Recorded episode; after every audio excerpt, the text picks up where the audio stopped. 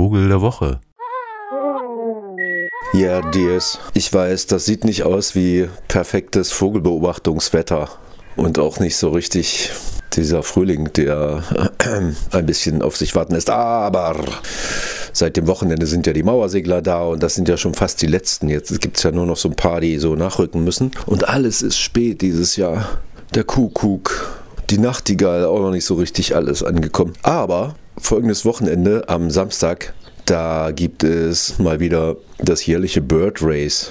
Einen ganzen Tag lang unterwegs sein und äh, sich ausschließlich mit dem Vögelgucken beschäftigen. Ja, und deshalb können wir das ja auch schon mal vorbereiten, denn ein Team aus Halle tritt als die Los Pelicanos an. Wieso denn nur Pelikane? Hier gibt es doch gar keine. Das stimmt natürlich, aber genau in diesen Corona-Bedingungen, just vor einem Jahr, als das ganze Jahr auch schon so war, da gab es ein Waiting for the Pelican mehrere Stunden Sendung vom Geiseltalsee, wo Naturliebende natürlich vergeblich auf die Erscheinung des Pelikans gewartet haben. Denn ab und an verirrt sich ja tatsächlich mal ein rosa Pelikan. Und das ist auch der, den man so kennt aus Europa. It's a very big issue.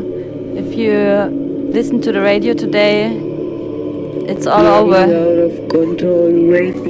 This crazy bird we were waiting for. Der Pelikan.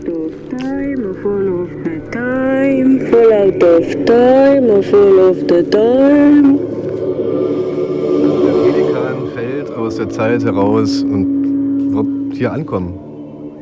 Aber im Südosten, also genauer über den gesamten Balkan verteilt, gibt es noch eine zweite Pelikanart und das ist von den Sechsen in der ganzen Welt immerhin der größte mit 1,80 Meter Länge und ne, so kann man sich dann vorstellen, wenn er da so schwimmt, so, das ist schon ein ordentliches Ding.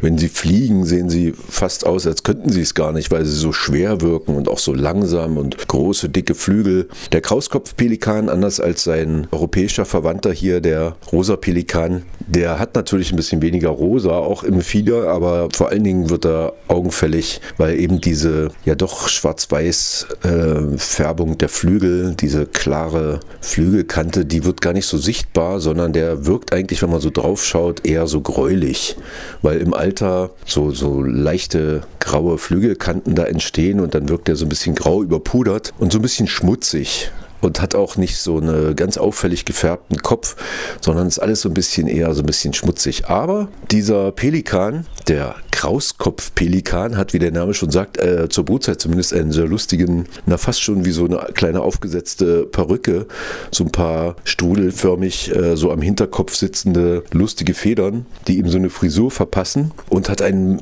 auch dann so zur, bei den Alten zur Brutzeit so einen knallroten Kehlsack, der dazu geführt hat, dass er in der Antike zu den hingebungsvollsten, aufopferungsvollsten Ältertieren, also fast wie ein Symbol für Aufopferung, stilisiert wurde. Der Pelikan, ja, in der nahöstlichen Mythologie. Der Pelikan.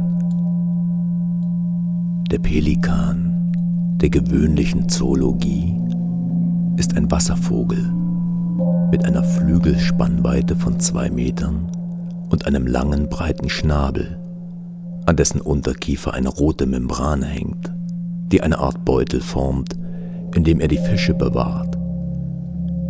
Der Pelikan der Fabel ist kleiner und sein Schnabel ist kurz und spitz. Seinem Namen getreu ist das Gefieder des Ersteren weiß, das des Letzteren ist gelb und manchmal grün.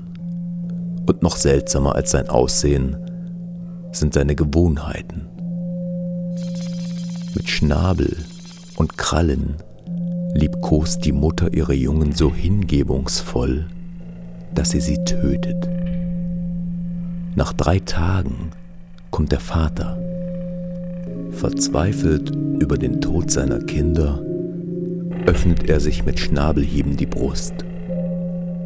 Das Blut, das aus den Wunden quillt, lässt sie wieder zum Leben erwachen. Und das ist der Krauskopfpelikan, der sein größtes Brutgebiet an der Grenze zwischen Griechenland, Albanien und Mazedonien hat. Da gibt es mit etwa 1000 Brutpaaren an so einem flachen See ein Viertel der Weltpopulation, denn viele sind es nicht. Das Verbreitungsgebiet zieht sich zwar so über das gesamte, vom, so, ja, von Griechenland kommend, so ein bisschen so ein paar einzelne in ich wollte schon Jugoslawien sagen, die schwer geschützt werden müssen. Und in Albanien gibt es am Skutari-See auch so eine kleine schützenswerte Population.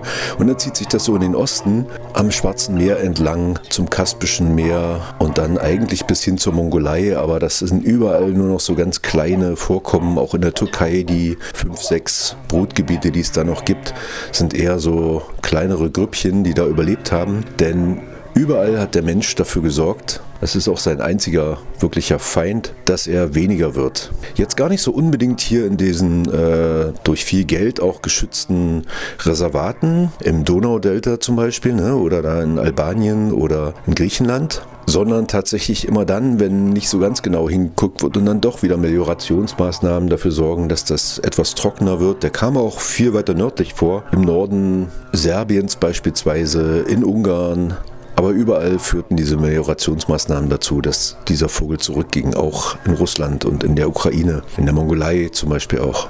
Darüber hinaus sind heutzutage tatsächlich auch so Fotoreporter eine echte Unruhebedrohung und immer wieder auch Ornithologen tatsächlich, die denen zu nahe kommen. Weniger tatsächlich so tradierte Fischer, weil die dann doch ganz langsam mit ihren Booten da durchstarksen und denen nicht so nahe kommen. Der Pelikan erzeugt da, wo er brütet, sehr lustige Geräusche, ansonsten hört man ihn kaum.